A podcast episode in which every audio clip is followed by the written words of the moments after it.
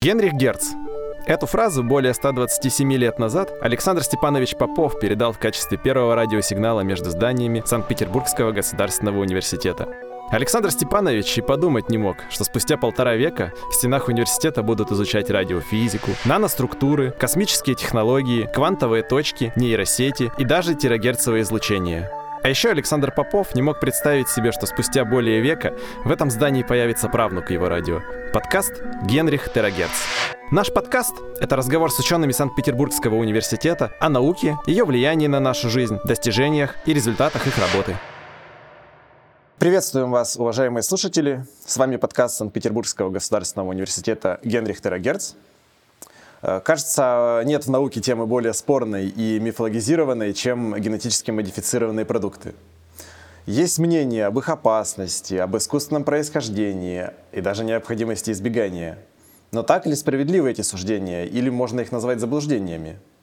Об этом нам сегодня расскажет профессор кафедры генетики и биотехнологии СПБГУ Татьяна Валерьевна Матвеева. Татьяна Валерьевна, добрый день. Добрый день. Татьяна Валерьевна, расскажите, что же все-таки такое ГМО, что вот оно из себя представляет на самом деле, и э, насколько это, какие вот культуры относятся к э, генетически модифицированным?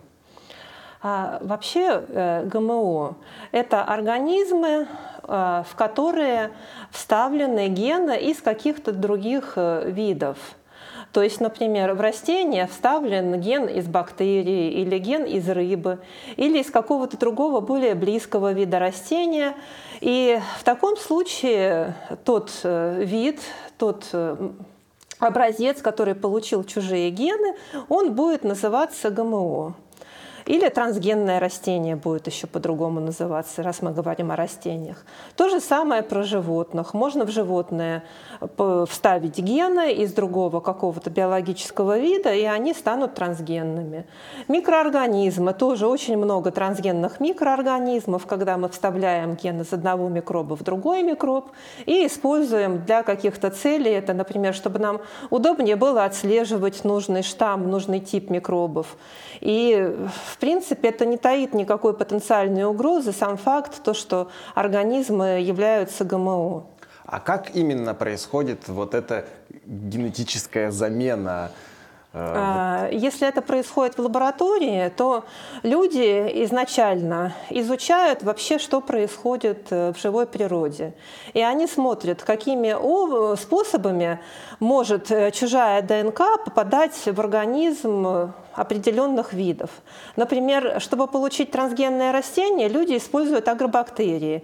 Это бактерии, которые существуют в природе, это почвенные бактерии. Они умеют переносить кусок своей ДНК и встраивать в геном, в хромосому растения хозяина.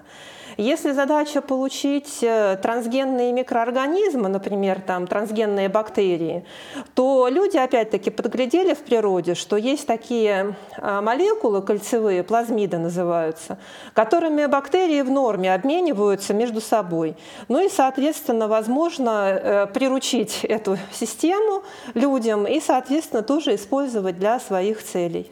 То есть я правильно вас понял, на самом деле э, генетически модифицированные организмы – это естественная история в том числе. Э, это история, которая базируется на естественных процессах. Да, действительно, это так. То есть люди смотрят в природе, как это происходит, а дальше незначительно меняют в своих целях.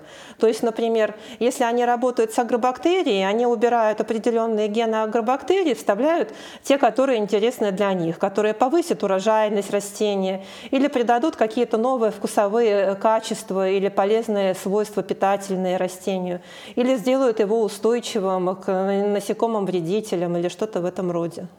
А вот э, по поводу естественности это понятно, а в лабораторных условиях это также берется вот эта бактерия. Каким образом это происходит? А, в лабораторных условиях, ну, это на самом деле такой достаточно многостадийный процесс, но в конечном итоге мы должны агробактерию изменить так, чтобы в ней оказались те гены, которые мы хотим, чтобы эта агробактерия перенесла в растение. Для этого существуют методики, уже разработанные в течение многих десятилетий, я бы сказала. Вот. И при помощи этих методов в бактерию сначала вставляются нужные для человека гены, а потом эти гены бактерия переносит в растение. Понятно. Вы говорите, что это достаточно давно уже э, изучается, это давно используется, давно применяется. А как давно вообще как люди к этому пришли, как они узнали о том, что есть вот такие вот чудесные бактерии, которые могут такое вытворять? А люди об этом узнали, э, как ни странно, изучая патогенез. Дело в том, что агробактерия поначалу привлекла интерес людей поскольку она являлась инфекционным агентом, вызывающим заболевания у плодовых растений, у винограда. Это вот так называемые корончатые галы или косматые корни. И эти болезни, они, в общем-то, вредят, и тогда вредили плодоводству, виноградарству. И люди стали изучать, а что вызывает эти заболевания, какова причина, какова биология, соответственно, этого объекта. И дальше, когда они поняли, что это не просто бактерия, которая живет живет в растении, а что она умеет встраивать кусок своей ДНК в геном растения, э, конечно, эти исследователи были потрясены. И вот ну, в, этой, в одной из исследовательских групп их было несколько. Работала такая Мэри Дейл Чилтон, и вот ей приписывают слова, что э, природа дала нам в руки сама то, что мы так долго искали. То есть, когда они поняли, что вот что делает эта агробактерия, осталось буквально сделать полшага для получения полноценного трансгенного растения. А, понятно, то есть э, в данном случае речь идет именно о растениях, правильно? А вы да. выше немножко говорили о том, что на самом деле подобная схема, она, в общем-то, может использоваться и для других живых организмов, правильно я понял? Да, трансгенные люди бывают. Это э, вот что это за люди? Мы можем их увидеть э, в нашем ну, университете э, на улице? Э, возможно, что можем, но просто мы, конечно, не будем об этом знать. Есть такое направление, как генотерапия. Да? То есть есть наследственные заболевания, которые невозможно излечить, э, применяя какие-то традиционные лекарства.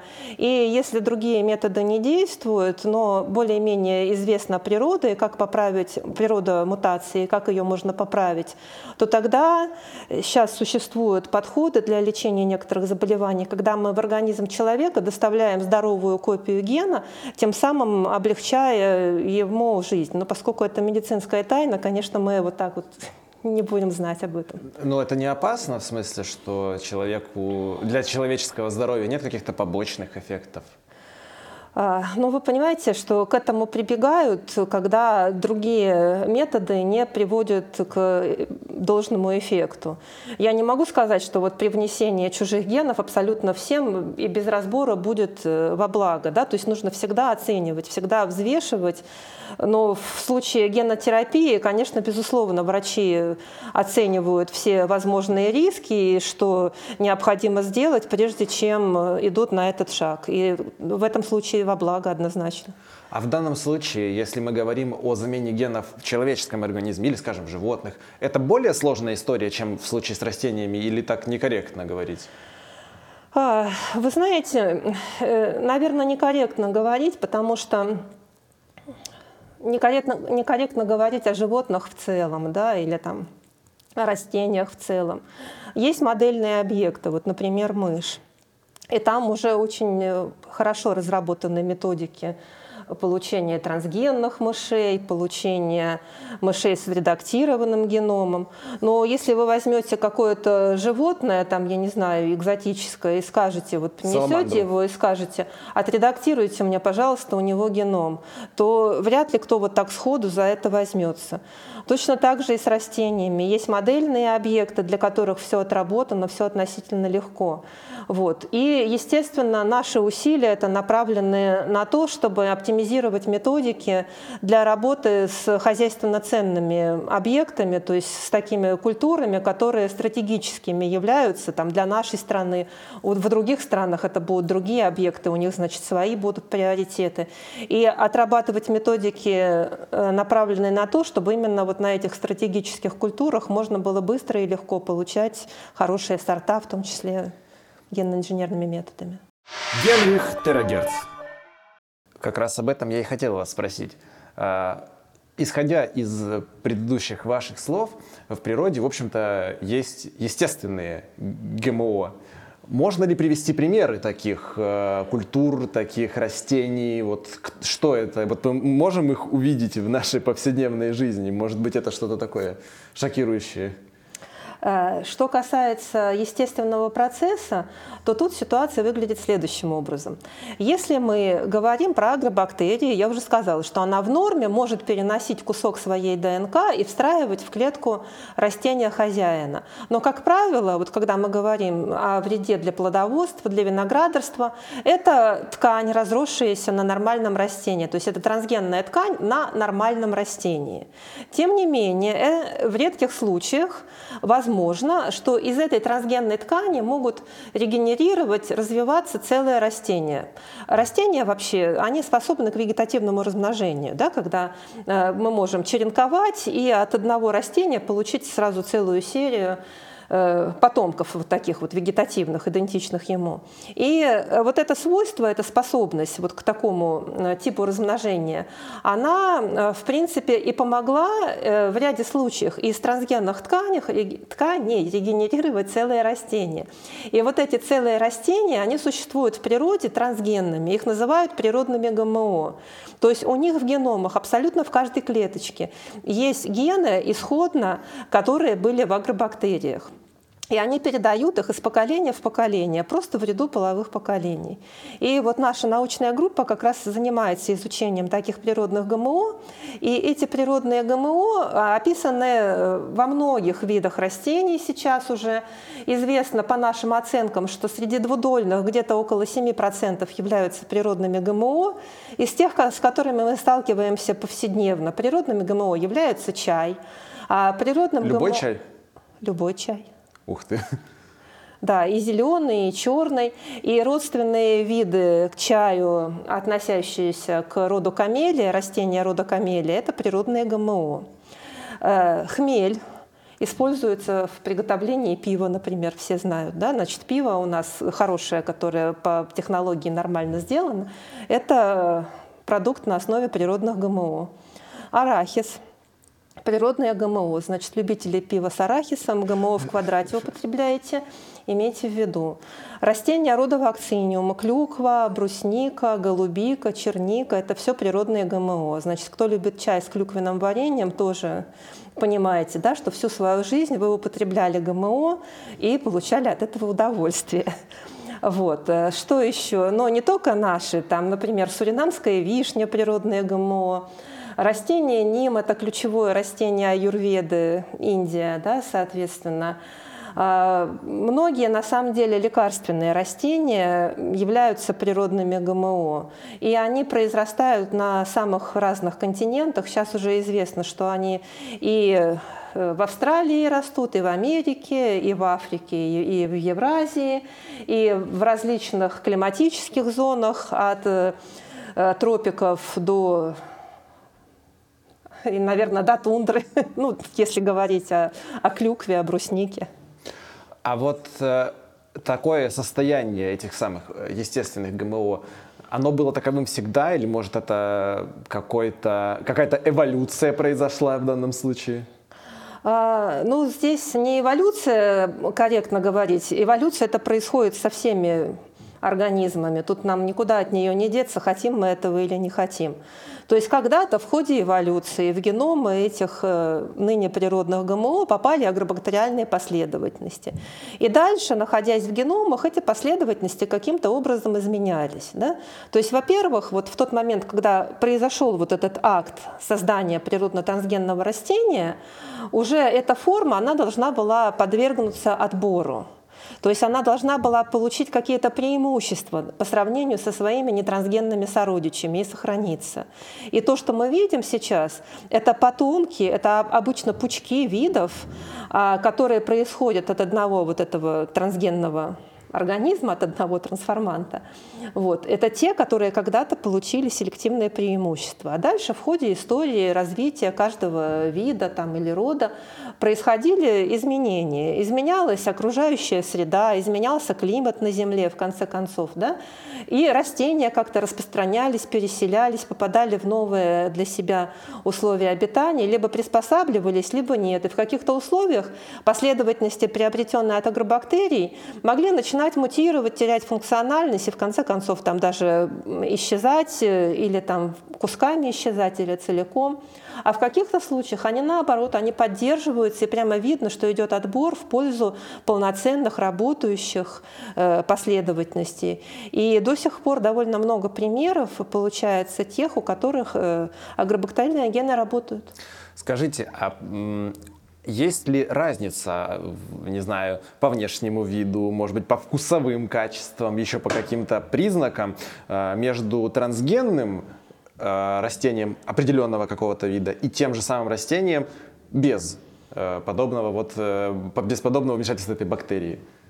Ну, тут такая история. Значит, если мы говорим о природных ГМО, то ваш вопрос э, некорректен, да, потому что все, что до сих пор нам попадалось в руки, э, вот эта агробактериальная последовательность, она является характеристикой вида, да, то есть у всех растений она есть, и сравнивать как то бы не с чем. Не получается. Да. А если мы говорим о ГМО, которые получают люди, то тут вопрос э, тоже немножко, наверное, надо под другим углом задавать, в зависимости от того, что мы туда привносим. Да?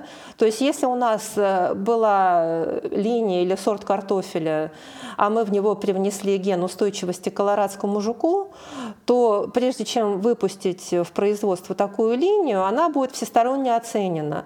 И будет выбраны только те варианты, у которых не изменились никакие там вкусовые, технологические и прочие характеристики, за исключением вот этой устойчивости. То есть она будет такая же вкусная и урожайная линия, как исходный сорт, плюс еще устойчивость, то есть на фоне колорадского жука, да, если вот он появится, то урожай будет, естественно, выше. Если у нас задача стоит изменить какие-то свойства, которые влияют на вкусовые качества, то, естественно, на ваш вопрос ответ будет утвердительный. И это не обязательно могут вкусовые качества вот напрямую. Да? То есть есть методики, которые позволяют получить там более сладкие фрукты, как вариант. Вот. А есть методики, которые позволяют для масличных культур изменить э, жирно-кислотный состав масел. То есть вот мы употребляем растительные масла, и мы даже сами понимаем, что на вкус масла отличаются. Там оливковое будет отличаться от подсолнечного, от соевого и так далее. И во многом э, это, конечно, зависит не только от жирных кислот, но полезные свойства и жирными кислотами в значительной степени определяются. И вот сейчас ученые ставят э, достаточно амбициозные задачи перед собой для каких-то ключевых масличных культур создать такие линии, у которых свойство масла по полезности для человека было бы приближено к рыбьему жиру. И там добавляются целые метаболические пути, целые наборы ферментов начинают работать в этом растении и синтезировать новые типы жирных кислот, которые характерны для рыбьего жира. И вот получается, например, соя такая. А, я правильно понял вас, что в случае, если мы, например, хотим повысить урожайность картофеля, защитить от колорадского жука, я не знаю, что а, улучшить ее эффективность, то мы меняем разные гены Каждый раз, конечно, мы должны понять, что мы хотим вставить. То есть получению любого трансгенного растения людьми в лабораториях да, предшествует огромная работа, большая которая по своим масштабам, она несопоставима с теми усилиями, которые направлены именно на перенос гена. Да? То есть сначала надо изучить процесс, надо понять, какой ген лучше всего перенести, чтобы добиться вот желаемого эффекта. Да? То есть, например, если мы хотим добавить новый метаболический путь, мы должны посмотреть, какие гены в организме реципиенте, да, вот в том растении, которое мы меняем, есть уже и так. Какие из них работают, каких генов не хватает и откуда мы можем можем их взять, перенести, для того, чтобы у нас система сработала дальше так, как нам нужно. Генрих Терагерц. Подкаст о науке.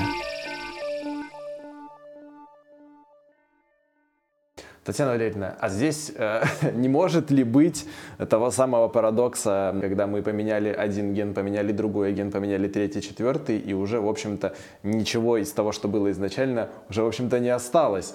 И будет ли это тот же самый продукт, будет ли это та же самая картошка, грубо говоря? Но мы пока не дошли до такого уровня. Мы все-таки пока меняем единичные гены, вот, и на фоне общего количества генов в организме эти изменения ничтожны. Все-таки перенесение одного отдельно взятого гена – это само по себе большая работа. Это же надо не просто ген перенести, надо убедиться, как он встроился, надо убедиться, что он стабильно передается из поколения в поколение, что он стабильно работает, что не изменились в худшую сторону какие-то характеристики, ведь ген может встроиться в разные места. Поэтому перед тем, как линию выпустить в активное производство, все эти параметры оцениваются и выбираются только те образцы, которые удовлетворяют всем нашим требованиям. И вот то, что я сейчас говорю при добавлении новых метаболических путей, ну вот максимум, что мне известно, это перенесено было в растение 12 генов э, чужих. Ну, это 12, много, да? это, ну вот по меркам генной инженерии это очень много, это реально очень крутая работа. Но по сравнению с общим количеством генов в растении, это ну, ничтожное количество. Капля в море все равно. Это капля в море, конечно. И э, вот эти 12 генов, которые были перенесены, они сильно изменили э, общий вид культуры? Общий вид они не сильно изменили. Это вот как раз та работа, про которую я говорила, когда сою заставили рыбий жир синтезировать. Генрих Терагерц. Татьяна Валерьевна, я не могу не спросить об еще одном мифе относительно вреда ГМО и э, то, того, о чем вы говорили чуть выше, о том, что по большому счету это можно назвать мутациями, правильно, когда что-то может пойти не так, что-то может строиться не туда. Э, стоит ли вообще, вообще стоит ли обращать внимание э, на то, какие продукты вокруг нас ГМО, что не ГМО, или это скорее вопрос научный, и обывателю, в общем-то, на это не стоит э, так уж сильно акцентировать внимание? Вы знаете, я вот, э, лично я, да, за то, чтобы у людей была максимальная информация. Потому что большинство страхов, как мне кажется, связаны с тем, что э, люди опасаются чего-то неизвестного. И если будет информация максимально открыта и понятна, это будет лучше. То есть, во-первых, люди будут знать, что это ГМО, а это нет. Если это ГМО, они смогут понять, что туда было перенесено, какой ген и так далее, да, и будут более спокойными, возможно. Оценка ГМО проводится, безусловно, да, и всякий раз каждый образец, как я уже говорила, каждый конкретно взятый образец, он исследуется. И прежде чем разрешить его выращивать, должны пройти оценки на разного рода безопасность и прочие-прочие вещи. Вот, поэтому этого бояться не нужно. Если говорить об оценке самого процесса, то это тоже некорректный достаточно вопрос, потому что процесс этот мы подглядели в природе. Ничего в нем такого сверхъестественного, чуждого э, реальному нормальному ходу событий нету. Но мы можем понимать также, что, да, вот, что нож в руках повара создает кулинарные шедевры, а в руках убийцы он совершенно к другим эффектам приводит. Чисто теоретически э, с использованием тех же самых методов можно получить какое-то растение, которое не будет столь безопасным. Да? Но вопрос заключается Такие не в том... есть? Ну, такие примеры могли бы быть, да, если бы все было бесконтрольно. Угу. Вот. Но сейчас, поскольку у нас очень жесткий контроль за ГМО везде в мире, где они возделываются, они, прежде чем возделываться, проходят серию проверок, о которых я уже говорила. Как это влияет на здоровье человека, как это может сказаться там, на иммунном статусе, да, не вызовет ли это дополнительных аллергических реакций, например, новый белок в этом растении. Как это влияет, э, вот эта наша процедура, на технологические характеристики, на изменения вообще вот свойств растения. Если нет изменений, все как было исходно, плюс эффект трансгена, то только тогда проходит это стадию. И дальше возделываются растения при постоянном мониторинге. То есть есть специальные ДНК-диагностические системы, которые позволяют выделить ДНК из растений, растущих в поле, из продуктов, которые э, поступают в магазины, провести анализ и сказать, что здесь ГМО есть, вот такие-то, такие-то, а здесь ГМО нету. Я правильно понимаю, что это достаточно сложный процесс, получается, лабораторный, много этапов есть, и не получится, условно говоря, взять и у себя дома сделать картошку мутанта? Нет, у себя дома не получится такое сделать, конечно, потому что это подразумевает использование ну, в настоящий момент довольно дорогих реактивов, дорогих приборов, чтобы все это дело происходило в контролируемых условиях. Э, ДНК перенесенную надо проанализировать, надо убедиться, что она действительно встроилась. То есть есть методики секвенирования, определения нуклеотидной последовательности. И вот все эти приборы, которые необходимы для такого рода работы, они стоят очень больших денег. То есть они ну, в университетах, в каких-то серьезных лабораториях присутствуют, а у себя дома это нереально. Вы там говорили чуть выше о э, продовольственной безопасности как раз. То есть это в том числе и этой целью обусловлено то, что это не является подобного рода бесконтрольной вещью. Конечно, и... конечно, да. Это, это продовольственная безопасность в большой степени. Эта тема связана, конечно, с этим вопросом. И поэтому вот мне немножечко обидно, что ли, да, что вот в нашей стране мы использовать ГМО продукты можем, но это все ввозимое ГМО. Вот у себя выращивать мы пока не можем. То есть законодательно у нас не разрешено выращивание ГМО. Это очень грустная история, потому что, как правило, это линии более урожайные, более устойчивые, и наше сельское хозяйство, конечно, страдает. То есть прибыль уходит куда-то за границу. А почему запрещено? То есть это мотивировано тем, что это вредно, тем, что это сложно, тем, что это риски какие-то содержит в себе? Э, я думаю, что тут причин очень много. Э, в какой-то степени это незнание, это пока э, сложность, заключающаяся в том, чтобы биологи могли договориться с юристами, наверное, и адекватно донести до юристов информацию, чтобы соответствующие изменения в законодательство были внесены. У нас, ну, мы привыкли ориентироваться на Запад все вот э, прошедшее время, и ориентируясь на Запад, э, просто вот в отрыве от каких-то биологических знаний, люди приходят в ступор, потому что в Америке, в каких-то штатах разрешено возделывать. Есть штаты, в которых не разрешено возделывать ГМО. В Европе тоже, в одних странах так, в других по-другому. И сразу, видимо, начинают думать, что ага, если где-то нельзя, наверное, это неспроста. Ну и вот на этом все останавливается, вместо того, чтобы спокойно разбираться и двигаться вперед. А возделывание ГМО продуктов, оно э, как-то категорически отличается вот именно в техническом, что называется, вопросе? Или у нас вообще есть подобные компетенции и нет здесь вообще никакой проблемы? У нас э, совершенно точно достаточно компетенций, чтобы просто выращивать. Но там единственное, что там надо следить, чтобы они не переопылялись с нетрансгенными сортами, ну, если кто-то этого опасается. Но для этого существуют сравнительно легкие анализы на ДНК. Но и опять же надо понимать просто на каком расстоянии сажать. Есть же естественные барьеры, сквозь которые не перелетает пыльца или там не могут далеко насекомые опылить или улететь. Потом есть подходы, связанные со своевременным сбором урожая. Ну, например, вот трансгенная сахарная свекла. Э, если ее нормально выращивать и убирать в срок, она не начнет цвести и переопыляться, поверьте. Да? То есть мы же собираем раньше. Ну, вот как-то так.